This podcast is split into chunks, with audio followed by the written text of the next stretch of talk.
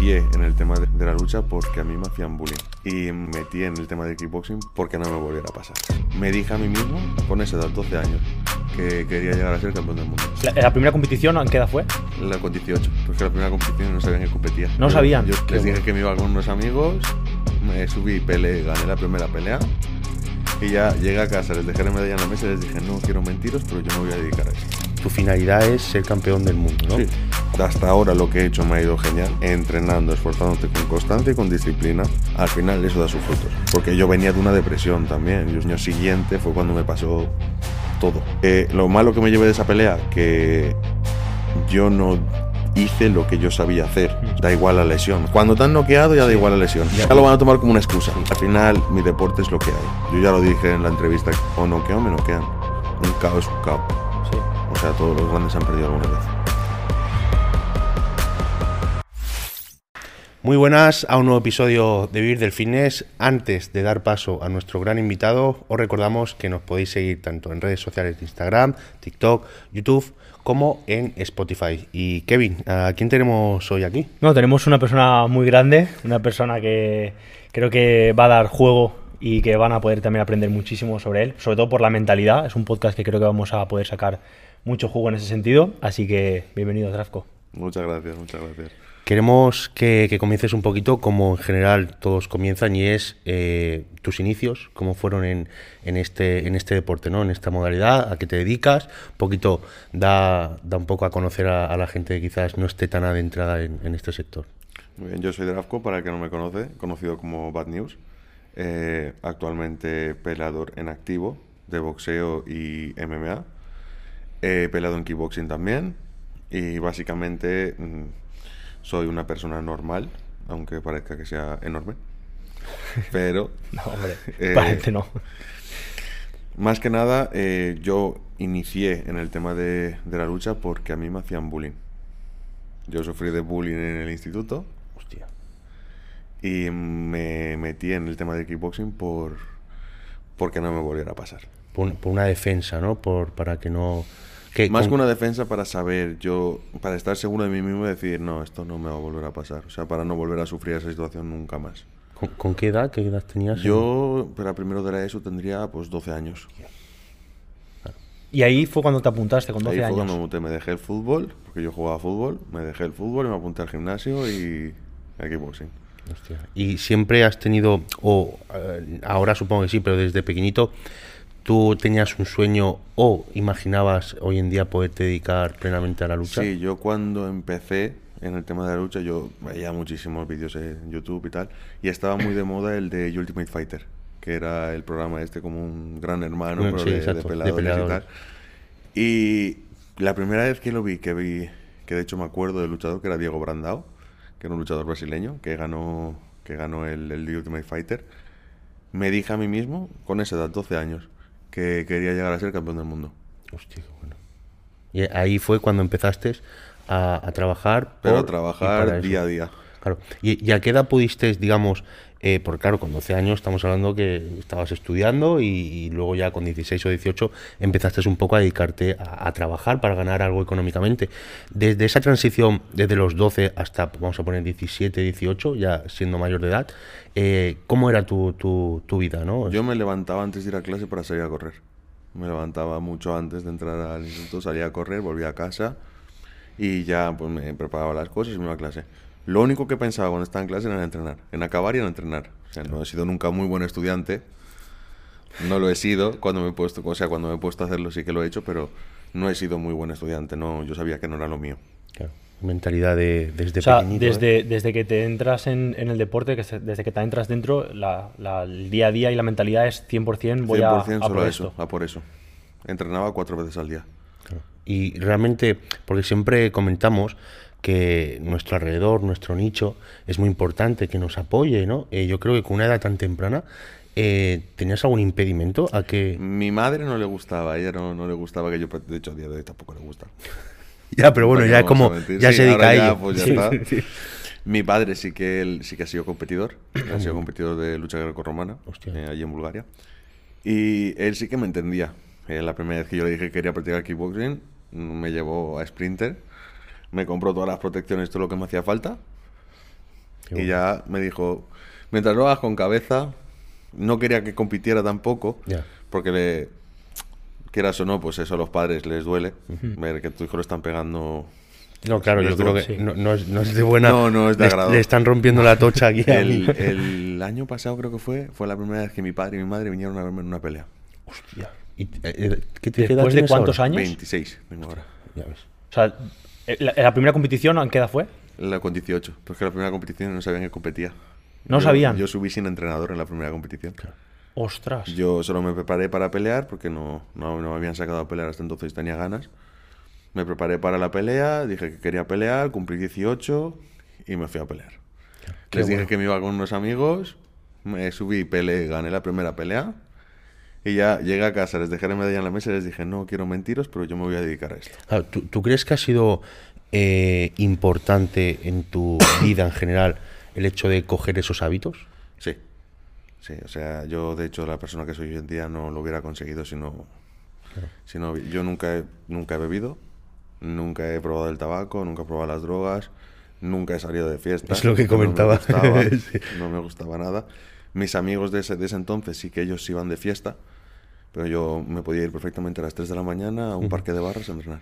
Claro. Es que eso, bueno, y quizás nos puedes corroborar que hoy en día eh, en todos los sectores hay gente que tiene malos hábitos y buenos, ¿no? Pero quizás en la lucha eh, se ve como al principio, sobre todo, ¿no? Gente que está empezando, ya cuando tienes una, una firmeza mental, sí que ya son atletas, ¿no? Pero al principio hay como mucha, mucha variedad, ¿no? De gente que se mete en follones, gente que va con gente que malas compañías, Sí. etcétera. Tú desde el minuto uno eh, dijiste, yo buenos Esto, hábitos. Yo voy a por esto. Claro. Pero aún así, el tema de la lucha, yo creo que eh, lo compartirás. Creo que desde a nivel amateur, con el culturismo, por ejemplo, también pasa algo, ¿no? O sea, pasa algo similar. Y es que a nivel amateur, las preparaciones son prácticamente igual que a nivel profesional. Me refiero, tú no te puedes saltar entrenamientos, por mucho que sea amateur. En otros deportes, eh, a ver, no deberías de hacerlo, pero te lo puedes como permitir, ¿no? Por Sí, así yo, decirlo. Yo cuando iba a fútbol sí que es verdad que había muchas veces que éramos cinco entrenando y al final de, del tema de tal, mm, del partido cuando tocaba el sábado, jugábamos 11. Claro. Yo- es que eh, yo, en ese sentido, eh, lo que tú has conseguido es que parece que estemos hablando de una persona que tiene 35 años. Ya. Hay que destacar que tiene 26. O sea, que no sé qué edad puede ser un poco la, la edad prime de, de un, Yo de un creo luchador. que entre los. acercándote a los 30. Claro, o sea, tienes mucho recorrido y todo el recorrido que llevas, porque como comentabas fuera de, de cámaras, eh, di un poquito, ¿no? Pues el palmarés o todo lo que lo que llevas eh, conseguido y lo que tienes en mente conseguir. He sido dos veces campeón de España de kickboxing. eh, también salí de subcampeón en la Comunidad Valenciana de boxeo por el tema de lesión. Quedé tercero también por otra lesión. O sea, las dos que tuve perdidas de, de la Comunidad Valenciana fueron por, por lesión, una por el hombro y la otra por la mano. Y nada, y eso, y estuve en la DWT también, peleando. Y este año pues vuelvo a ello. Claro, y tienes, o sea, como has comentado, tu finalidad es ser campeón del mundo, ¿no? Sí. ¿Cuál- ¿Cuáles son los pasos que crees que tienes que seguir para llegar a eso? ¿Cuál son eh, esa rutina, esos hábitos o esa mentalidad que tienes para, para llegar a eso? Yo, yo la verdad, eh, de hasta ahora lo que he hecho me ha ido genial en el tema de- del deporte de contacto. Por lo tanto, yo si continúo entrenando, esforzándote con constancia y con disciplina, como en todos los deportes, al final eso da sus frutos. Tú vas sembrando, sembrando, sembrando y al final recoges. Porque yo venía de una depresión también. Yo estuve un año de depresión y el año siguiente fue cuando me pasó todo. Que dices, no me esperaba para nada. Que justo empezando el año en enero, a mí me llamen para DWT. O yo gané dos peleas de, de boxeo por KO porque yo venía, ya te digo, de una depresión. Lo pasé jodido, jodido. Claro, cuando eh, nos fijamos mucho, y es que creo que lo decimos en cada podcast, eh, extrapolándolo a gente que se arruina, o gente que fracasa en un negocio, o gente que, como en tu caso, caíste fondo, ¿no? Eh, por una depresión, por problemas externos o por lo que sea, eh, ¿cómo es esa sensación? O sea, ¿cómo tú eres consciente de que estás eh, en, en la mierda, hablando claro, cómo empiezas a resurgir? Pues básicamente alejándote de todo lo que te trae ese problema. Vale. esa de primeras y de ahí ya centrándote en tu objetivo. Si tú tienes claro que querías continuar con eso, solo te tienes que centrar, aunque muchas veces cuando la cabeza no va, el cuerpo no va. Y en mi caso, yo estuve un tiempo solo entrenando en el gimnasio, porque no, no podía, o sea, no, mentalmente no estaba. Cuando yo iba a boxeo no estaba en la sala de boxeo, no estaba boxeando, yo estaba pensando en todo. No te, sale, no te salen golpes, te frustras, eso aún es peor. Estuve una temporada solo entrenando en el gimnasio y hasta que me dije, esto ya tiene que cambiar. Eso es, es importante la mentalidad que, que adquiere. ¿eh? O sea, Yo quería preguntarte, eh, creo que la pelea, o, o en este caso tu modalidad más concretamente, te ha ayudado mucho a tener la mentalidad que tienes a día de hoy, pero yo quiero que cuentes un poco cómo te ha ayudado, em, por un lado, a salir o a defenderte de lo que era el bullying, porque es algo que también te estaba como frenando Frenando. personalmente, y luego a posteriori también con la depresión como tal, ¿no? O sea, han sido dos momentos Claro. muy jodidos que creo que muchos de los que nos están viendo y escuchando habrán pasado por ahí y algunos por desgracia pasarán. Pasan. Y, y quiero que digas cómo te ha ayudado a ti, ¿no? El, el hecho de esa disciplina, esa constancia que te daba la pelea. Yo, por ejemplo, la primera vez en el bullying, cuando, cuando eso pasó, yo lo quería simplemente, pues, era para, para que no me volviera a pasar. O sea, no era un bullying hacia mí directamente, era un bullying hacia mi padre. Mi padre sufría dos hernias discales y la cuestión es que se metían con... donde me, se meten donde más duele al final. claro. ¿Qué pasa? Que yo cuando mm, mm, soy consciente de que ya no estoy aguantando más, yo hablé con mis padres, hablé con los profesores, nadie hacía nada, todos eran porque según ellos mi- yo tenía un mal comportamiento. Que es verdad que estás entrando en la adolescencia, pero al final, mm, si te estoy diciendo que estoy teniendo un problema, no me lo estoy inventando. ¿Qué pasó? Que dije, esto lo arreglo yo, no lo va a arreglar nadie. Uno mismo. Dije que eh, estuve en- empecé con un, con un colega que me dijo, ah, vente al gimnasio y tal. Y dentro del gimnasio, ya cuando estaba, estábamos entrenando, los primeros días, me quedé mirando y había una sala. Y allí es donde hacían kickboxing. Claro, me quedé mirando y en ese momento eran todos enormes. O sea, eran los porteros de las discotecas, de ese- eran todos enormes. Y claro, ves a tíos de 110, 120 kilos, 97 kilos, que están enormes, sacando manos, guanteando, moviéndose, y dices, eso lo quiero hacer yo también. O sea, son gente que, que ya de por sí impone. Mm. Digo, eso lo quiero hacer yo también, quiero probarlo. Me metí en, en la siguiente clase y tal, y dije, esto creo que es lo mío. De hecho, me tocó un sparring con un tío que medía 1,97. Con 12 años. El tío, el tío, no, el tío sea, era más mayor. ¿tú tenías 12 años? Yo tenía 12 años, yo medía unos 78, unos 79, una cosita así. Y aquel, 1,97. Y yo, claro, no había hecho nada en la vida y solo recibía golpes. Y yo, pero esto, ¿qué, qué es lo que está pa-?" Y claro, no sé dónde salió el, el, el- ese sentimiento y dije, no. Mm, me acuerdo de subir la guardia, de cerrarme y de sacar solo una mano que me impactó en la cabeza y dije, esta sensación Te ha gustado. me gusta. Aunque suene medio psicópata, no. pero me gusta. Sí, qué bueno. Y, y dije, esto lo voy a practicar yo más.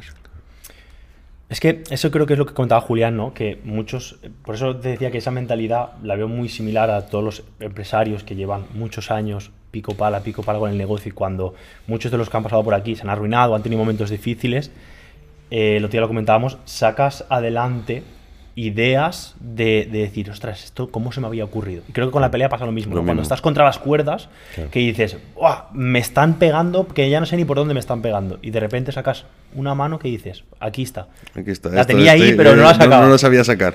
Sí, lo que pasa en la pelea, sobre todo, es que tienes que aprender a ser paciente. O sea, el- si metes las emociones, y lo sé por experiencia, si metes las emociones en un combate, Claro, pierdes. o rabia o Sí, algo, ¿no? Tienes pierdes. que. Ya. Tú tienes que estar, tú tienes que estar tranquilo, consciente. Tienes que estar sobre todo no agobiarte bajo, bajo, bajo los golpes. Si tú eres capaz de recibir golpes y pensar al mismo tiempo, eso, ese puntito es el que te, el que te hace decir, hostia, ahora puedo sacar esta mano, baja a la izquierda cuando, cuando saca tal, y dices, ¿Y eso lo vas aprendiendo o crees que es algo que se puede trabajar? La tranquilidad de cuando te, se, se apodera de ti la rabia. Normalmente la gente no aguanta que tú le impactes en la cara ni en un sparring, ni en, una- ni en un combate, ni nada, y les pierde eso. Se entrena el tema mental. Eso es muy importante. ¿Cómo lo trabajas? Yo, yo sobre todo intento, cuando, cuando estás en situaciones de rabia, sobre todo el autocontrol. El tema del autocontrol, intentar trabajarlo lo máximo que se pueda. O sea, yo desde que tenía 18 años hasta ahora he ganado una bolsa de paciencia que eso es increíble. Eso sí, luego, luego co- como esa bolsa se rompa, bueno, pues ya no- no- no- Te, te llevas, te llevas lo de, lo Luego de- ya tienes que coger un saco. te llevas lo de 8 años nos atrás. vamos todos. Claro, tú eh, desde los 12 años tenías, 12, 13, tenías la mentalidad de, de dedicarte a la lucha, ¿no? Pero todos sabemos que para dedicarte, pues eh, hace falta una economía, una solvencia, una libertad financiera como tal. Eh, ¿En qué momento, cuando empezaste a trabajar, trabajaste de otras cosas para poder eh, dedicarte secundariamente a la lucha y poder avanzar? ¿O ya te metiste de lleno a trabajar en...? No, siempre tienes que buscar otras alternativas. Yo empecé con 16 a trabajar. Yo con 16 años pesaba 105 kilos. Ya Con pesabas, 16 ¿eh? años. Ya Con pesabas, 16 ¿eh? años. Ya pesaba lo suyo, pesaba más que tú, ¿eh? Sí, estás más fuerte que yo ya. y entonces ya empecé a trabajar, o sea, de vez en cuando, aunque mm, mm, no era lo correcto, pero claro, de vez en cuando en algún trabajo de noche y tal. Y, ¿y qué pasa? Que con los 18 yo seguía trabajando de eso. Empecé a trabajar ya más, más, más de seguido de, de- de seguridad. Luego estuve en la obra. Yo trabajaba de 4 de la mañana a 7 de la tarde y a las 8 tenía kickboxing y me iba a entrenar. Luego, eh, es que yo espero que la gente se haya quedado con, con eso, en que si verdaderamente tienes un objetivo, una pasión, da igual que salgas de la obra, salgas de la oficina, salgas con dolores de cabeza, con dolores musculares, que te, te vas tienes que, punto. tienes que hacerlo. O sea, es, lo tienes que hacer. Si no lo haces, mm, básicamente no, tú no, no lo quieres. Es que no es fácil, ¿no? Porque a lo mejor te ven ahora a ti, eh, porque actualmente ya plenamente te dedicas a ello. Ahora sí, ahora yo estoy dando clases de boxeo eh, y pues eso, dedicándome pues, a pelear en lo que salga. Aún no, soy, no, te- no he subido a profesional, estoy de- a nivel nacional de momento. E incluso este año ya me lo he replanteado el tema de subir a profesional ya. Porque subir a profesional, según tengo entendido, es algo eh, opcional. Opcional. Sí. O sea, lo Eh, tienes tú. que pasar las. O sea, a ver, te piden X peleas dependiendo del deporte, pero tienes que pasar las pruebas médicas, resonancia y tal, para que vean que todo está funcionando genial. Y luego ya, pues ya tú pagas lo que es la, la federación y ya te dan tu carrera profesional. Y ahí ya tienes pensado dedicarte plenamente Yo esto tengo pensado dedicarme plenamente ahora, eh, aunque se me salgan los dos hombros, aunque me apunten las dos piernas. esto es lo que me gusta a mí y esto es a lo que tengo pensado dedicarme toda la vida. Claro. Y, y como has comentado, ya que ahora te dedicas plenamente a ello, y como has visto las redes sociales, ¿no? Pues es un, es un escaparate muy bueno para, pues ya no, ya no para tener clientes, porque realmente tu clientes como tal no, no necesita, porque tienes tú, trabajas en un gimnasio haciendo boxeo, pero para que vean eh, el, atleta que hay detrás, ¿no? Claro, El- como si fuera un portfolio. Eso es de correcto. portfolio. Claro, eh, ahora mismo estás más enfocado e- en ellas, en las redes. Sí, a ver, yo llevaba enfocado ya después de lo de, lo de Jordi. Hubo una temporada que después de lo del hombro y tal, la operación, no podía subir contenido porque no, no, básicamente no tenía con qué grabar, no podía entrenar. Incluso iba a entrenar, iba con el cabestrillo, boxeando de zurdo, para no dejar de, de- de entrenar. Y no, no subía nada, pero ahora últimamente sí que estoy bastante más activo en el tema de redes. ¿Cómo ha pasado eh, es- esa transición de, digamos, es- estar un poquito más en la sombra, ¿no? Ahora, pues que la gente pues, te apoye eh, o, o no te apoye, porque hay gusto. Entonces, sabemos sí, que sí, las redes hay tanto. Lado que como- hablen bien o mal, de. Eso es, ¿sabes? Pero que hablen, ¿no? Eh, ¿Cómo ha sido esa transición? ¿En qué momento, cómo te ha afectado a Fue ti? un, un mesecito antes de que me llamaran de lo de Jordi y fue en TikTok. O sea, la primera repercusión que tuve fue en TikTok, que fue una repercusión bastante buena, con un vídeo haciendo sombra delante de un espejo. Que fue antes de una pelea, o sea, antes de una pelea que tuve en boxeo que duró 30 segundos. Ah, bueno, está bien. Me da, me da tiempo ahí.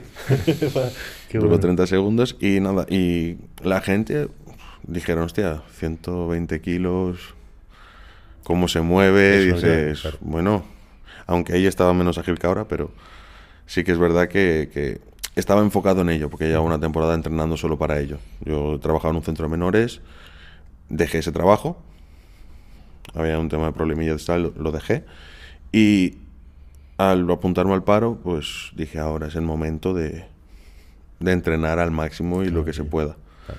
Para, por lo menos tenía un año de paro por delante y dije, pues...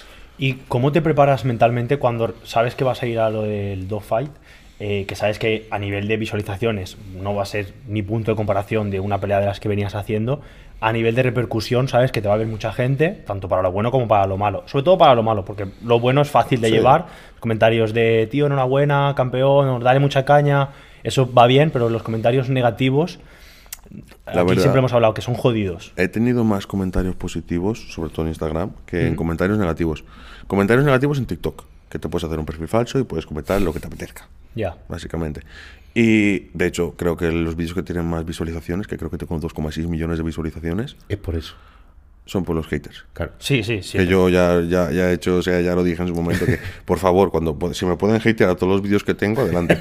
que lo hagan. O sea, que pongan lo que quieran. ¿Cómo, cómo lleva? O sea, yo creo que eh, lo que comenta lo que comenta Kevin, ¿no? El hecho de tú exponerte tanto, eh, no dejas de tener. A ver, siempre una, una pelea, las cosas como son y tú lo sabrás, eh, mejor que nadie, tienes esa, esa presión o esa incertidumbre o, un poquito de, bueno, me voy a enfrentar a que me pueden dejar cao, las cosas como son. Eh, pero ahora ya no solo eso, sino que encima te presentas en algo que te puede dejar cao o no, pero delante de miles de Sí, de personas. 500.000 Entonces, personas, Claro, ¿cómo, ¿cómo es eso? No? Yo, sinceramente, para esa pelea mm, estaba tranquilo. O sea, ha sido para la pelea que más tranquilo he estado. Al final, mi deporte es lo que hay. Al final, que te dejen KO, puedes dejar KO o que te dejen KO. Yo ya lo dije en la entrevista que hice en la última vez para lo de, lo de Dogfight. Y dije que o noqueo o me noquean. Un KO es un KO. Sí. O sea, todos los grandes han perdido alguna vez. Claro. Al final, mm, que venga, no sé, eh, un, un chavalín de 15 años que no se ha puesto unos guantes en su vida a decirme, no, te denoqueó en, en 20 segundos. Sí, claro, es a lo que me expongo, a que me noqueen en 20 segundos, en 30, en un minuto, a que se me salga un hombro, a lo que sea. Al final es a lo que me dedico. Yo sé, lo que, sé los riesgos que corro en ello.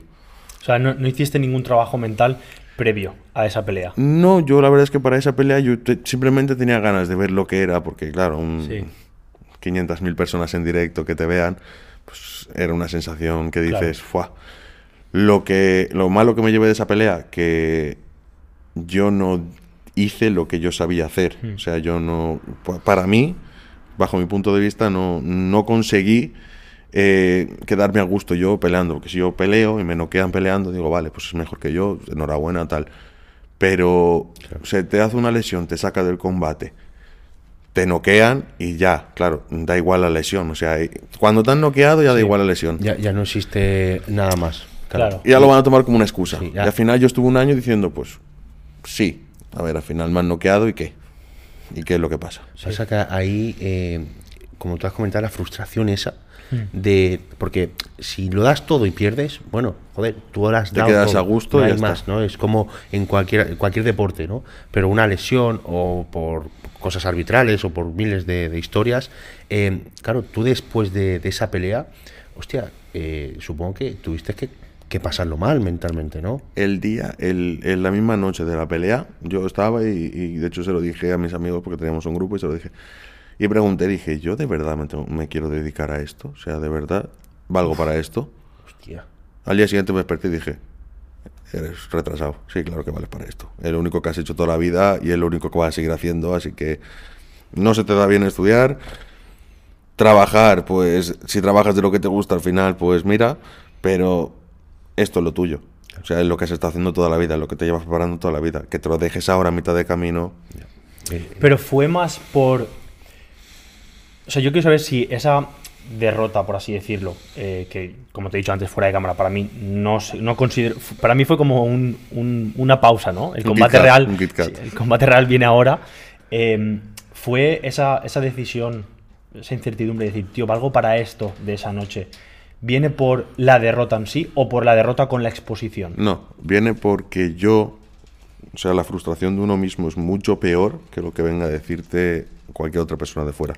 La frustración que yo tenía conmigo mismo de no haber enseñado lo que yo sabía, eso es lo que me hizo replantearme si yo valía para eso. No el hecho de que, bueno, me, me van a ver y me van a decir, sí, lo han noqueado, sí. Pues sí, es que leí los comentarios y me río. Ya. O sea, me río. Es que Me- eso- les es contesto que- los comentarios y me río. o sea, porque es que al final, detrás de una pantalla, como dijo Mike Tyson, todos son muy valientes. Sí. ¿sabes? Se arriesgan todos a que no les... Eso es lo que, lo que me gustaría, o sea, me parece brutal cómo tiene fortaleza mental, no solo para afrontar que el de enfrente te quiere matar, porque vas con la mentalidad de que te van a noquear, o sea, van a matarte, sino que los comentarios le dan igual. Porque muchos de los que hemos pasado por aquí, tanto nosotros como la gente que, que han venido antes, los comentarios negativos afectan.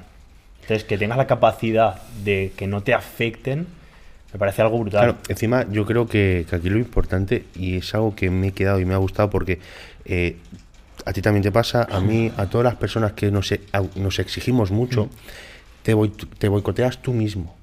O sea, creo que los peores pensamientos vienen de uno mismo. De uno mismo. De verse al espejo, de tú estar tumbado en la cama en, el hospital y pensar pum, pum, pum, pum. Es que realmente el comentario te puede afectar más y menos, está mm. claro, pero es que más daño que me estoy haciendo yo no me vas a hacer nadie. Y es que eso pasa muchísimo, por eso la bueno pues eh, yo siempre abogo ¿no? y defiendo el acudir a, un, a, una persona, a un psicólogo, yo, yo soy el primero que voy y, es que no, es completamente necesario, Para, para o sea, por lo menos aunque sea, si ya no psicólogo, algún amigo que te ayude a hablar con él y que sea objetivo. Claro. Que sea bastante objetivo, no que te diga, no, tío, eres el, crack, eres el mejor, eres esta. No, no, que sea objetivo, que te diga, mira, lo bueno es esto, lo malo es esto, esto está así, y que te escuche. Una persona que te escuche. Si tienes una persona que te escuche, o sea, ya está. ya, ya tú solito hablando te das cuenta de que lo que estás diciendo tiene sentido o no tiene sentido.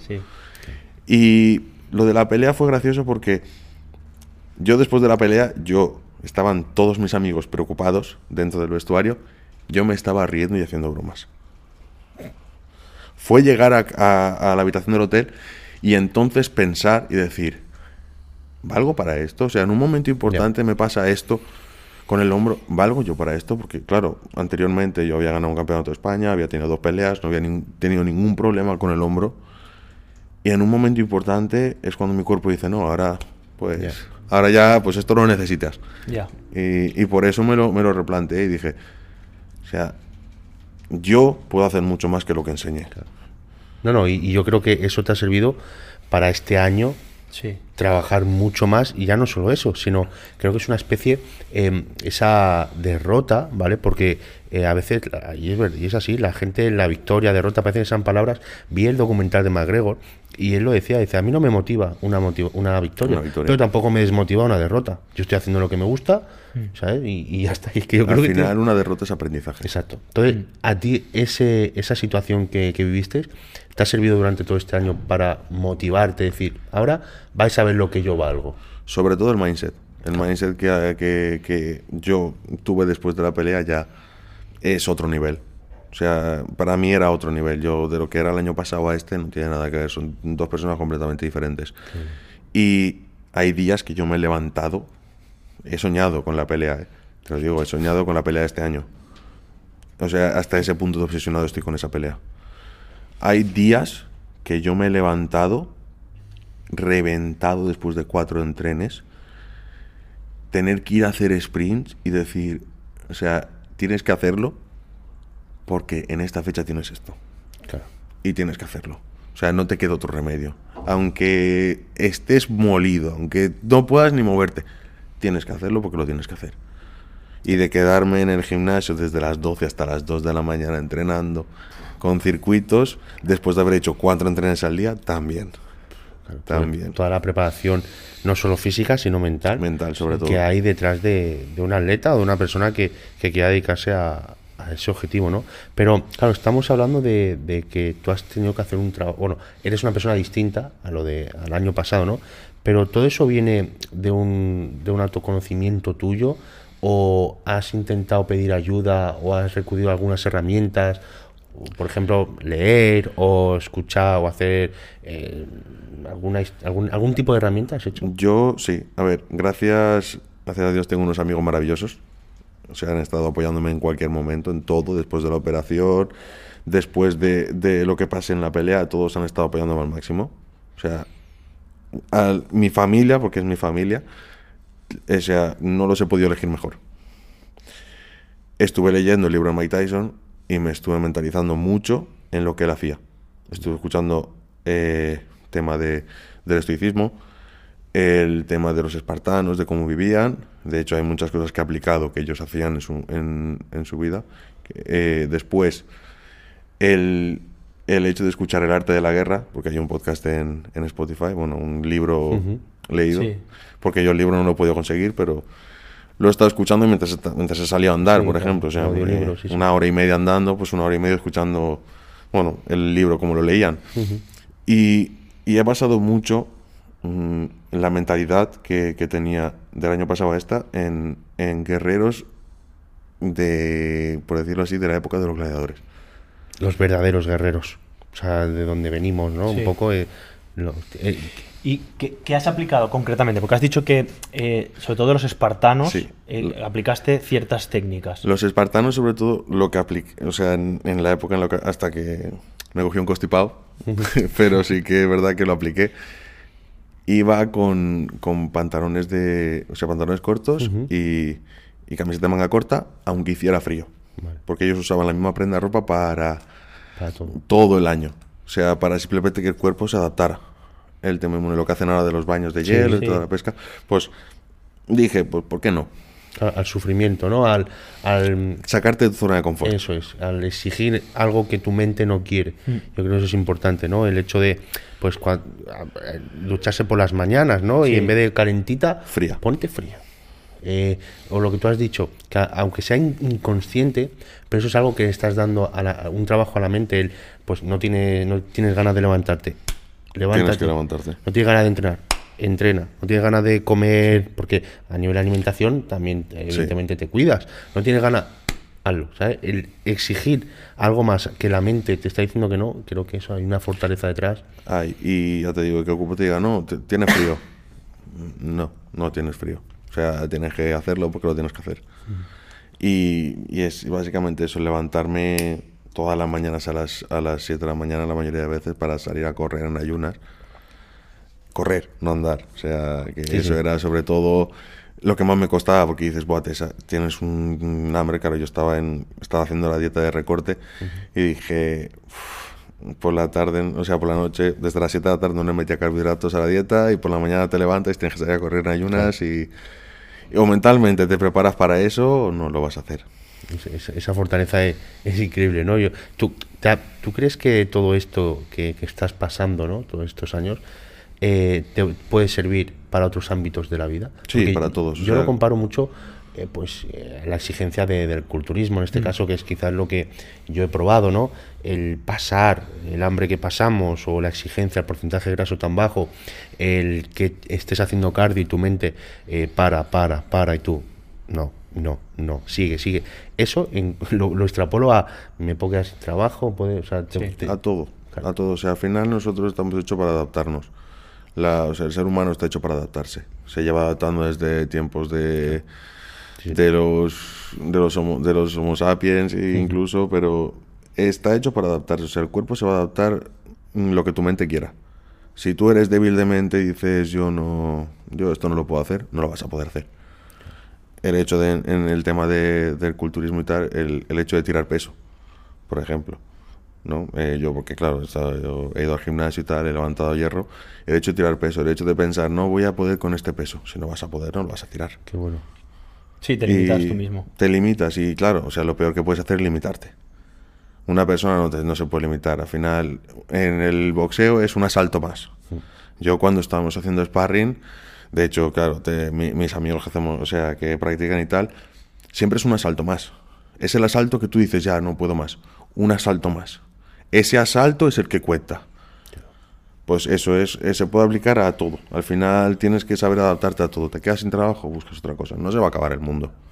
Y Al visu- final, visualizarlo, ¿no? Yo creo que el hecho de que has comentado del hierro, y yo recuerdo poner siempre el ejemplo de cuando tienes una alta carga, pues visualizas cómo estás haciendo el recorrido, que lo vas a hacer, qué tal, que luego evidentemente pues puede salir no, pero el visualizarlo creo que te da mucha más fortaleza. Sí, porque ya lo estás viendo, ya, ya te estás creyendo que lo levantas. Eso es, sí. Y eso es lo que te hace Todo, que... todo en la vida. Eh, has comentado antes, eh, quiero hacer hincapié ahí, en la importancia del entorno, que ha sido, en este caso, tus amigos, eh, para motivarte y, y para apoyarte a, a salir adelante, ¿no? ¿Cuánto de importante es eh, tu entorno a día de hoy para conseguir tus sueños? para mí lo son todo. O sea, ellos lo son todo. Si yo subo para arriba, ellos se vienen conmigo. Yo soy muy, muy leal a eso, incluso, incluso mi entrenador de boxeo. Mi entrenador de boxeo ha estado allí en el tema cuando tuve con la depresión y tal. Y, y si yo subo, él se viene conmigo. Yo eso lo tengo clarísimo. Gracias a ellos, hoy en día, yo he seguido hacia adelante, porque hay momentos en los que pensaba en dejármelo, en que no, no, no podía, porque no podía. Pero tener ese entorno de decirme, tío, o sea, esto está así y así. O sea, no puedes dejarte el tema de la lucha, no puedes dejarte esto porque al final es lo que estás haciendo. Sí, y el hecho de yo no entrenar un día y que me lo recuerden. Decirme, ¿por qué no sigo a entrenar? No, porque es que estoy... Pero no, pues, da igual, tú tienes que ir a entrenar igual. Sí, te hacen no fallar. Claro, y, pero, claro, es importante porque, bueno, siempre hablamos de la familia, los amigos, porque, bueno, los amigos te pueden entender un poquito más, porque cada uno tiene sus vidas, ¿no? Pero te estás comentando que entrenas cuatro veces al día, que, bueno, pues entre el trabajo, entrenar, etcétera, hay muy poca vida sentimental como tal, hay, muy, hay poco hueco. ¿Cómo es eh, llevar tanto estrés, ¿no? A nivel físico y mental, eh, intentar compartir la vida con una persona? Si tienes una persona que formáis un equipo, entonces eh, puedes hacer lo que quieras. Yo, gracias a Dios, tengo una persona que, que, conmigo es, es mi equipo y me apoya en todo, está conmigo en todo. Cuando yo no puedo, cuando yo no puedo continuar, es la que me dice saca una repetición más, o saca, vas a poder hacerlo, saca el entrene, que te queda uno. Y claro, ella, ella también compite, ella compite en bikini. Y ella, pues eso, ella se dedica pues también a lo mismo. Y por lo menos, claro, compaginándolo los dos, hacemos un equipo increíble. Eso, creo que es, mm, sinceramente, lo más importante que detrás ¿no? de gran atleta, de gran hombre, de gran trabajador. Siempre tiene que haber una persona que te multiplique. O sea, el otro día también lo escuchaba. Tu pareja no tiene, eh, no tiene por qué ser exactamente igual que tú, sino tu pareja tiene que admirarte. me pareció algo súper bonito. o sea, que tú admires a tu pareja, porque si tú la admiras, vas a ayudar a que sea mejor aún. De lo que ya, de lo que ya es. Claro, y, al revés igual. Entonces, si tu pareja te admira y tú la admiras a ella, tú la vas a motivar a ella a que, en este caso, que compita o a nivel laboral, en cualquier aspecto, y, viceversa va a ser igual. O sea, te va a motivar a, va, cariño, tú sí que puedes, puedes salir adelante, y creo que es algo muy, muy bueno. Respecto al tema laboral, eh, quieres ser profesional, pero ¿tienes pensado coger alguna vertiente más? Montarte un propio gimnasio tú. Yo, de momento, con el gimnasio en el que estoy, estoy contentísimo eh, allí. Y si todo va bien, yo voy a continuar dando clases allí. O sea, yo voy a ser profesional, pero yo también me gusta estar con los chavales, también me gusta enseñarles. Ya te digo, vengo de un centro de menores donde yo tenía mucho trato hmm. con, con, los, con los chavalitos, el, el motivarlos. Hay más de uno que se ha puesto a entrenar porque eh, nos veía a todos entrenar, claro, te ibas a, había un gimnasio, te ibas al gimnasio con él allí, con todo el grupo, se ponía a entrenar, te pedía rutinas, te pedía tal. Y eso es lo que me gusta, o sea, el hecho de, poder ayudar a que la gente mejore, a mí eso me gusta. Es algo que yo, ya te digo, en mi gimnasio, aunque cobre 200, 100 euros, yo lo hago a gusto, porque es algo que me gusta. Claro, eso que has comentado de, poder aportar, ¿no? O dar a la sociedad o a la gente yo creo que eso es una de las, una de las bases de, de, la palabra éxito, ¿no? A veces cuando la gente quiere definir qué es el éxito, unos tienen una cosa, otra tal. Yo creo que, o personalmente, es algo, es algo que va muy a la par. El, el éxito depende también de, de, lo que tú quieras dar y, en ese sentido, para ti, ¿cuál sería la definición perfecta de, de éxito? Mm, definición perfecta. Mm, yo la verdad es que soy, me gusta mucho y soy muy fan de ayudar a la gente. O sea, todo lo que pueda por mi parte aportarlo. Y sea mental, o sea, sea lo que sea. Lo que sea al final, eh, si tú aportas ese granito de arena a una persona y tú la haces mejorar, ya te puedes dar por satisfecho con eso. Verla crecer, verla llegar a donde quiere, ver, ver que está siguiendo un camino, aunque tú se lo, digamos que yo, yo he pasado por un camino que la gente a mi alrededor que está empezando con, por ejemplo, mi primo con el hecho del boxeo y tal, si yo le puedo llenar el camino todo lo que pueda para que su trayectoria aún sea más larga que la mía, lo voy a hacer.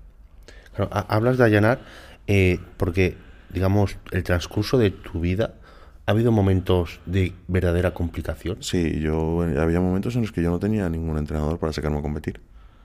Ha habido momentos en los que yo mm, no llegaba a, o sea, no, me llegaba el dinero para pagar el gimnasio.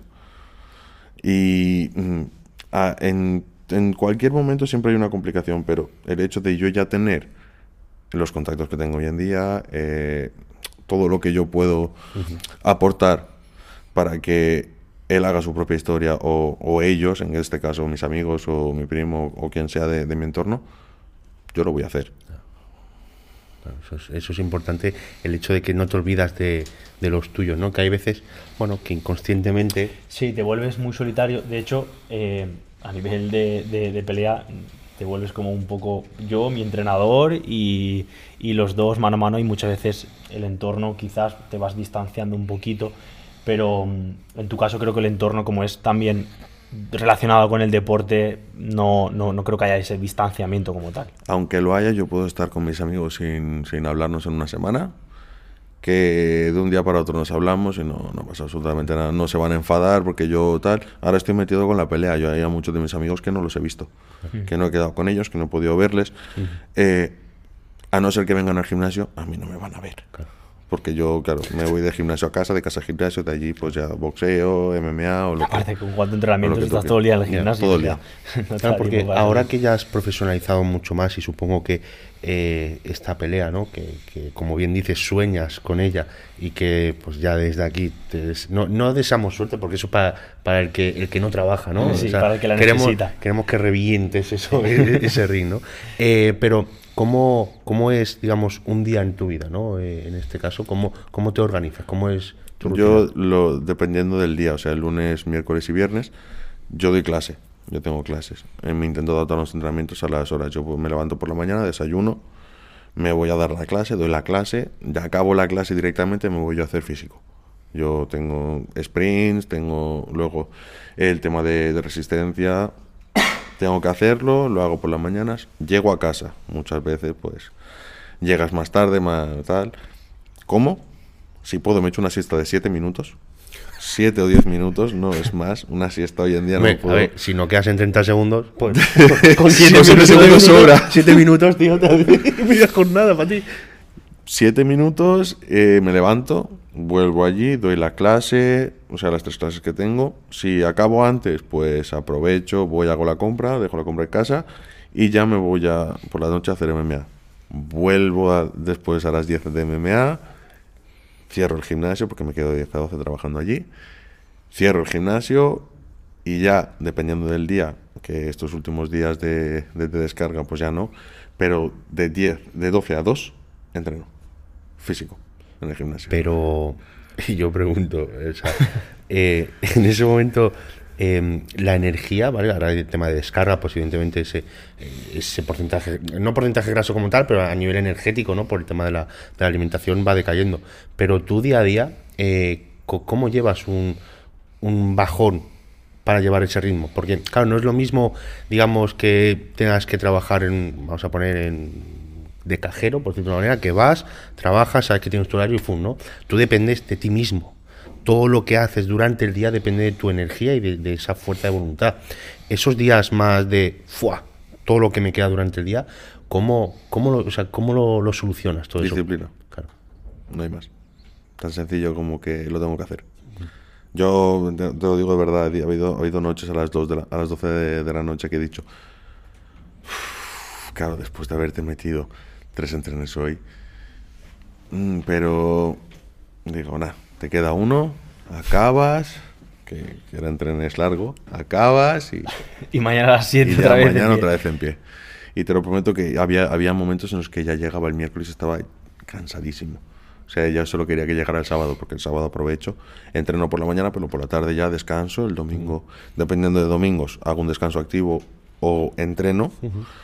Y ya pues después hasta el lunes que volvemos a empezar. Para que luego digan que, que viene todo así, ¿no? Sí. Eh, cae del cielo, no, no, cae del cielo. Los, planes de después de esta competición, eh, sabemos que es para pasar a, profesional. Eh, ¿En qué deporte concretamente? Sinceramente, yo ahora estoy centrado en el 9. Después del 9 ya veremos lo que viene. No me quiero... Porque el año pasado hice, sí, me centro en el 9, luego tengo dos peleas más, luego tengo... No, te centras en la pelea que te toque o en la claro. competición que te toque y después de eso estudias las variantes que tienes. Sí. Dices, esta o esta. Pues esta mejor que esta. Y ya, pues lo mismo. Esa competición y después a la siguiente. O sea, primero la A y luego la B, porque si no... Mantener el foco, ¿no? Porque si no, no vas a estar enfocado. Vas a estar enfocado en siete, en siete competiciones y al final no vas, vas a hacer una. Si algo sale mal, ya no haces ninguna de las siete. Eso, eso suele pasar, ¿no? El hecho de pensar más allá de lo que aún no ha ocurrido y de lo que antes de que llegue ese momento hay siete pasos más. Entonces, mantener el foco en, en ese En objetivo eso, creo ese que, es esencial, ¿no?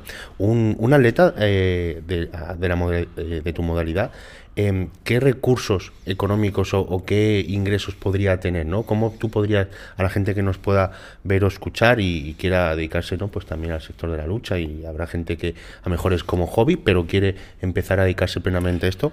¿Cómo, cómo os ayudan? ¿Cómo pueden ayudar a...? Económicamente, si, si tienes algún sponsor, pues obviamente la ayuda económica para la preparación y para todo es, es genial. O sea, eso es. Si no, pues tienes que trabajar y compaginar el trabajo con, con el tema. Lo que pasa es que aquí en España, ahora más que antes, ahora se está viendo más los deportes de contacto, gracias a, a gente que está llegando muy alto.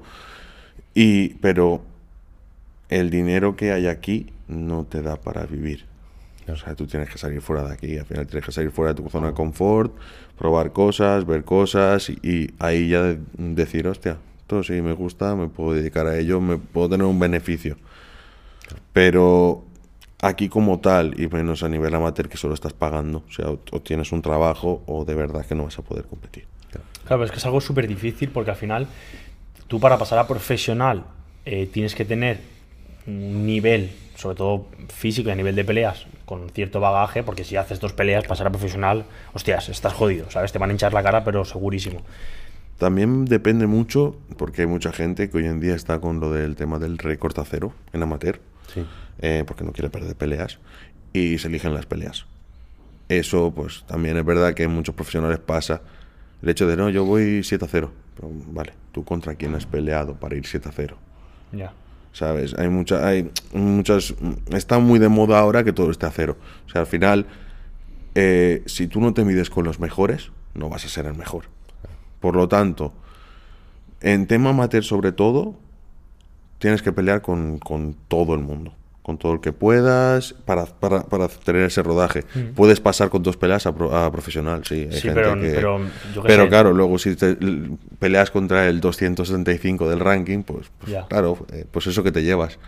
Pero mm, para, para de verdad ser uno de los mejores, tú no mm, tienes que pelear. Sí. Tienes que pelear porque es que hoy en día está muy de moda el hecho de que no, yo tengo, yo voy a cero en amateur. Ya, pues que tu récord de amateur cuando pasas a profesional da igual. O sea, los boxeadores profesionales, Lomachenko tiene 382 victorias y 42 derrotas. O por el estilo. O sea, todos en rodaje en amateur tienen que perder para saber lo que es. O sea, no puedes tú, no, e- este sí, este no. Este es que viene de abajo y viene con mucha... No, este no. Este no a mí han llegado a retirárseme siete peleas en un mes. Claro. ¿Por qué? Por- Sí, sí. Al final de ahí arriba puede pasar de todo. No, no, exacto. O sea, no, no, na- o sea, seguro no hay nada. Porque eh, un mal gesto, un mal pensamiento. Que te eh, salgas un segundo de la pelea y esa milésima de segundo pase, pues, es lo que te lleva. Yo, yo quería preguntarte una cosa, que como has comentado, tú desde pequeñito pues sufriste, sufriste un poquito de bullying y tal, y, y- y te metiste en la lucha para, bueno, pues para sentirte seguro de ti mismo, ¿no? Un poquito. Eh, tema de los tatuajes, ¿es por alguna razón en concreto? No, los tatuajes son porque básicamente yo también era, o sea, lo que voy a ser, lo que voy a decir va a sonar muy friki, pero yo era muy fan del Far Cry 3, ¿vale? Muy fan. Bueno. Y los tatuajes mm, yo los los los asocio con que eh, son momentos de mi vida. Son como las cicatrices que entendemos normalmente cuando te caes de pequeño y tal, pues es una historia que contar, ¿no? Pues los tatuajes los asocio a eso. De hecho, si tú observas mis tatuajes, no vas a ver que es una pieza entera. No, son tatuajes y luego ya han juntado el fondo. Pero claro, yo tengo, por ejemplo, tatuada mi primera medalla del Campeonato de España. Tengo una barbaridad de cosas que son las que digo, pues en este momento mm, esto es lo que me representa. Claro. Tanto etapas buenas como Como malas. Eso me, me gusta mucho el como contar una historia con los tatuajes, ¿no? Yo que casi todos, el del cuello, ¿no? El del cuello fue porque me apetecía, pero mi idea es el día de mañana, porque a él no se le ve en cámara porque va tapado, pero va full tatuado. A mí me flipa lo de los tatuajes, o sea, yo cuando vi cuando los veo digo, tío, es que es que 100% que algún día voy a terminar así, mi madre va a dejar de escuchar el podcast ahora mismo. La mía, la mía a partir del 17 ya dijo ya suficiente, ya tuve bastante contigo. Sí, porque me hice 17 sin que se enterara. Se iba enterando poco a poco, pero claro, los primeros pues no, no le conté Luego- ninguno. luego ya ya llegué con el tatuaje hecho y ya pues Cuando fue. empiezan a salir del cuello y la mano, ya, ahí ya- se ve algo. No, ya Ahí con el cuello, las manos no me dijo nada, pero el, el cuello para el de atrás sí que sí que sí que me lo dijo, pero para los de delante ya lo tenía como como las de la cabeza. Para el que más, aunque lo tengo pequeñito, el de la cara. Para ese me llevé una bronca, aunque tuviera 23 años, ¿eh? ¿Cuál este? Este de aquí. Esa. Que no se ve apenas. Que Sí, sí, decir, digo. Sí, sí, sí, pero cuando lo vio fue Y, hostia, qué bueno, ¿eh? Es como. Yo siempre de la autoridad de, de nuestros padres, seamos. Pesemos 100 kilos. Da igual, da 50, igual, da igual. 200, da igual. Sí. callaos. lo que Y diga. contéstale. Lo que- lo- contéstale lo que y contéstale a ver qué pasa. Pero eso depende mucho de la educación, ¿eh? Sí. Yo sé de algunos que la opinión de sus padres o los consejos o incluso lo que le diga a sus padres el día a día. le Yo da una cosa me he dado cuenta y es que los padres siempre tienen razón. Mm. En el consejo que te den, tarde o temprano, vas a decir, tenía razón. Pero, pero te das cuenta eh, con Tarde. la edad, exacto. Tarde. Tarde. Te das cuenta como, hostia, pues es verdad, ¿no? Eh, o me gustaría que me aconsejaran más, o ya incluso de mayor acudes más Les a ellos. pides tu consejo a ellos. bueno, sí, sí, sí, sí. Yo, yo creo que eso, eso es importante. Tú en tu caso, eh, tu infancia la recuerdas quitando, ¿no? Un poquito ese lado negativo de- del bullying. ¿La recuerdas con, con buen recuerdo? Sí, yo doy gracias a los padres que he tenido. O sea, yo de verdad. Mi padre a día de hoy también, él es camionero y se tira semanas fuera de casa. Mi madre trabaja en un almacén. Al final yo vengo de una familia humilde. Ya. ¿sabes? Nosotros llegamos aquí sin tener absolutamente nada. Y hoy en día tienen una casa suya, que puedes decir que es suya. Y, y claro, eso ya es mm, llegar desde un sitio donde lo tienes todo a un sitio que no tienes nada.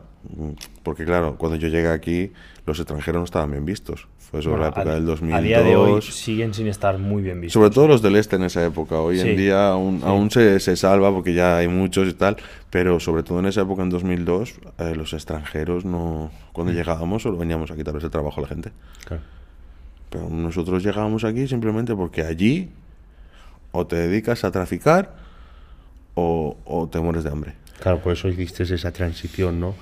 El arriesgar y, y empezar de cero. De cero. De cero, básicamente de cero. Eso, eso para una persona, para un niño tan pequeño tendrías que, de 2002, tendrías 11. Yo cuando me acuerdo de, de todas las veces que había muchas veces que yo cuando, cuando se metían por, por, por ser extranjeros, yo era lo que más me encendía. Claro. Y, y yo discutía con mis padres de decirles, ¿por qué me habéis traído aquí? O sea, porque es necesario que me traigáis aquí a que me traten así. ¿Sabes? Y eso, y claro, al final, pues, eres niño, te das cuenta de que lo que dicen los niños son porque no, no son conscientes de lo que dicen, van a hacer daño, porque al final la inocencia del niño, pues es así. Pero te lo digo de verdad que ha habido veces que yo me lo he- que, no, que igual no lo hacían con mal, lo hacían porque no tenían con qué otro, otra cosa meterse. Pero ha habido momentos de mi vida que me lo he pensado. De decirles a mis padres por qué me habéis traído aquí para que me traten así. Que agradeces, ¿no? Supongo el, el haber pasado malos tiempos para forjar, ¿no? Hoy en día la, la clase de persona que eres. Sí, a ver, en, en, en aspecto de, de forjar, ellos han tenido mucha mano. O sea, mis padres, gracias a ello, han tenido mucha mano conmigo en el tema de educación, en el tema de decirme qué es lo bueno y qué es lo malo, y de, ense- de- de enseñármelo. Decirme, mira, esto es malo, no hagas esto por esto, esto es bueno. Incluso de a veces cuando hacía algo malo, porque claro, tú tienes 16 años, estás en la pubertad, o sea, te piensas que eres el rey del mundo y eres una bolsa de emociones que no sabes ni controlarla, y de decirme, esto está, mal. Y de no hablarme en, en- varios días porque yo he hecho algo que está mal. Y yo, pues en esa, en esa parte, yo de verdad, o sea, yo soy, yo si el día de mañana soy padre, yo voy a intentar ser lo más parecido a mi padre, o sea, lo que él ha sido conmigo, para, para que mi hijo, pues por lo menos continúe el mismo camino que he seguido yo. Claro, es que ha- hay una línea muy fina, ¿no? Eh, sobre todo en, en tu sector de, de la lucha, que quizás se ve un poquito desde fuera algo más agresivo, ¿no? Algo más bueno, llamativo en ese sentido del lado malo, como del vandalismo. Eh, en esa pubertad, 16, 17, 18 que todos hemos tenido, nos queremos ser del mambo, ¿no? Es- pensamos que este camino es el mejor, esta gente es la mejor. Eh, ¿Hubo alguna época que estuviste o a punto o incluso mm, te metisteis de lleno en algún ámbito que quizás no, en algún sector que no te... No, yo tenía claro lo que quería. Lo que sí que es verdad que yo con 16 años solo quería pelearme. Claro. O sea, yo Dentro y fuera, ¿no? Vale. solo quería pelearme. Vale. Lo que buscaba era pelearme. O sea, cualquier, cualquier momento era bueno. Vale. Da igual que fuera en la calle, da igual que fuera dentro de, de- de- de la sala, da igual donde fuera. O sea, en ese aspecto, no. Hoy en día, pues claro, te das cuenta de, de que decir, tío, ¿qué, qué haces? Claro. Ah, ah, ¿Tú re- recuerdas algún momento mm, peligroso en, en aquellos momentos? Peligroso, no. me- Yo, sinceramente, Sí. 105 kilos, 16 años, habiendo hecho kickboxing, no, no es que en ese momento, con No, 16 peli- años, no me pensaba Claro. nada peligroso. O sea, yo tiraba para adelante, a lo, que, a lo que llegara, con quien fuera, cuando fuera, donde fuera. claro. Y, y hoy en día pesando más y, y sabiendo más Y teniendo más nivel. y eres más... Eres más auto- Mucho más para mucho más la- controlado. La, diferencia. Hay momentos y momentos, pero mucho más calmado. O sea, piensa las cosas de diferente manera. No es como antes, antes, pues. Pero te decían A y te salió un fuego de dentro que dices, no, no. Pero a día de hoy yo creo que habrá pocas personas que tengan la valentía, si es que se puede llamar valentía, de tocarte las pelotas, ¿no? ¿Te sorprendería? ¿En la cara? La sociedad, la sociedad, cómo está hoy en día, tío. O sea, trabajando de noche, te sorprendería la cantidad de gente es que, que solo- se quiere medir contigo. Por ser, el- es que o eres- si eres el más pequeño, van a poner más pequeño. Si eres el que destaca más grande, van a poner más grande. Ya, pero, pero a ver, pero yo esto lo con 18, Pero tú 19 años. eres coherente. Hay gente por ahí Pero que tú lo has visto. Es inconsciente. Hay gente Coño, que pero, suicida, claro, suicida hay gente total, que o sea, da Es, es igual. que eso es lo que más me choca, porque con 18 19 años lo puedo llegar a entender. Te, estás- te apuntas al gimnasio, te ven así que, ¿sabes? Como que te piensas que, que vas a ir tú de guay, que en verdad, tío, que voy al gimnasio para estar más guapo, ¿sabes? Y punto, para estar más fuerte o intentarlo. O intentarlo, o intentarlo. Entonces, ahí que te busquen las cosquillas, vale, lo entiendo, pero ahora, tío, 120 kilos, todo tatuado, que quieras que no, da una impresión, Te voy a decir solo dos frases. Dos frases que son las más suaves. Tú no sabes quién soy yo. Te dicen eso.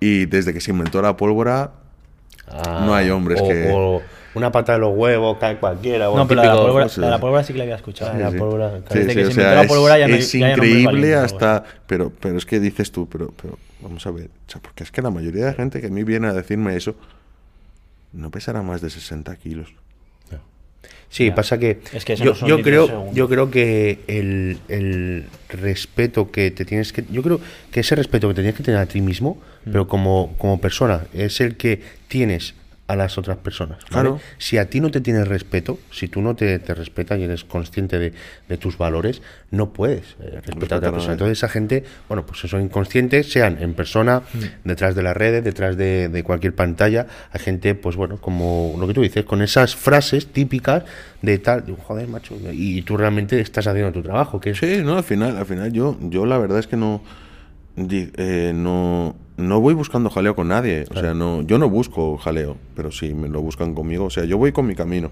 Claro. si se me cruzan en el camino pues Tú sigues. yo no puedo hacer mucho más al final Eh, intentas evitarlos pero es que hay momentos en los que no se no, no sé ellos mismos Hmm. No permite que tú intentes evitarlos porque es que yo- no Yo creo que una de las cosas que... El, el, mundo de, el mundo de la noche lo sigues, o sea, sigues estando de trabajando. vez en ahí. cuando sigo trabajando sí. Eh, menos que antes Claro. Intentas evitarlo antes. ya a toda costa. Sí, pero es que claro, ahora ya tampoco, o sea, ahora el hecho de cuando trabajaba yo antes, la gente respetaba mucho más.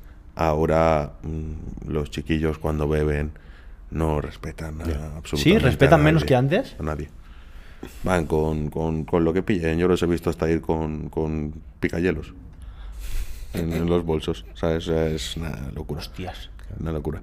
Y, y- y han perdido tanto el, el- el hecho del valor de la vida, porque es que no te das cuenta y está borracho y cualquier cosa, y te tira a, a apuñalar o te apuñala y dices tú, eh, ¿y ahora qué? ¿Ahora qué es lo que sigue? Porque ahora te tengo que hacer yo a ti daño. Claro. Al final, mm, se le ha perdido tanto valor a la vida hoy en día que, que, que la gente no se da cuenta de eso. Y cuando estás en la noche lo vives más. ¿Tú, tú- ¿Ha habido algún momento eh, que has temido? O, a ver, es que digo temido, bueno, hayas sentido un poquito de alarma, alerta de, uh, estoy en una situación complicada. En cualquier situación de la noche se te puede poner complicado. Claro. Siempre. O sea, siempre. Por eso tienes que ir con mil ojos. Por eso, o sea, a día de hoy tengo yo el, el- no sé si lo puedes llamar don o como lo quieras llamar, Sí. pero es eso que yo estoy atento a todo. Yo me, me distraigo muy fácil. Se mueve algo y me giro la cabeza o cualquier cosa. Es por, por eso, por estar trabajando de noche y tener que estar atento a tantas cosas. Claro, Es que yo creo que como sois, no, no dejas un arma, o sea, tú eres un arma, o sea, andante. o sea, es así. Sí, claro, yo creo que el hecho de, de encontrarte en esa situación y tú responder, creo que a veces te puede dar como más miedo en tú responder. Pero claro, si una persona, un chaval de media, 70, 80 kilos más o menos, eh, por muy flojo que le des, pero le, des- le das bien dado, está un poquito borracho, se cae, se da, El golpe de la cabeza. para ti. Eh, para finalizar un poquito el episodio, eh, ya sabemos que a nivel mental pues eres muchísimo más fuerte que por fuera y es difícil. Eh, ¿Qué aconsejarías a la gente que esté por etapas que tú has pasado como una depresión, una baja autoestima o incluso no creer en sí mismo y en, y en lo que se dedica? ¿Qué aconsejarías a la gente que nos escucha y nos ve? Yo la verdad es que recomiendo que la gente, sobre todo, crea en sí mismo, o sea, que crea en sí mismo y en lo que hace. Al final, el, el hecho de creer en ti es lo que va a hacer que tú llegues mucho más lejos de donde, de donde estás.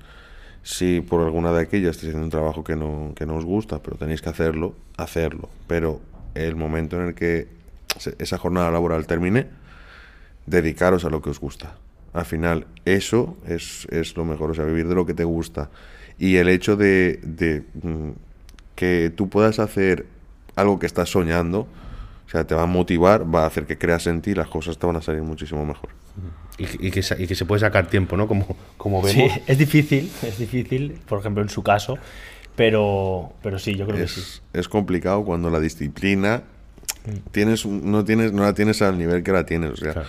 yo mm, talento no tengo yo talento tengo la disciplina es el único talento que me han dado que ha sido pues mm, dedicarme a lo que a mí me gusta y ir a por ello a pilón y las horas que cueste Y aparte lo has trabajado, ¿no? Es una persona que con 12 años sí podías tener un poquito de la disciplina, pero lo has forjado, ¿no? Durante A base de los años, sí. de los años. Y me parece que muchas veces eh, la gente actúa por motivación y actuar por motivación, el otro día lo decía yo en Instagram, actuar por motivación está muy bien, pero la motivación llega un día que se acaba, cuando estás cansado, cuando tienes que levantar la temprano. motivación dura una semana Exacto, la motivación dura, Una dura, semana. dura una semana o o 10 días, no te va a durar mucho más. Y ahí la disciplina es muy importante y creo que, vamos, que eres un claro ejemplo de, de disciplina y de constancia y de que si quieres algo tienes que, que seguir adelante y sobre todo en tu caso lucharlo. Y desde aquí yo personalmente quiero bueno, agradecerte que hayas venido y sobre todo que, que vamos a estar viéndote el próximo día 9 Y que, ahí apoyándolo a voy muerte. estar en casa endiñando.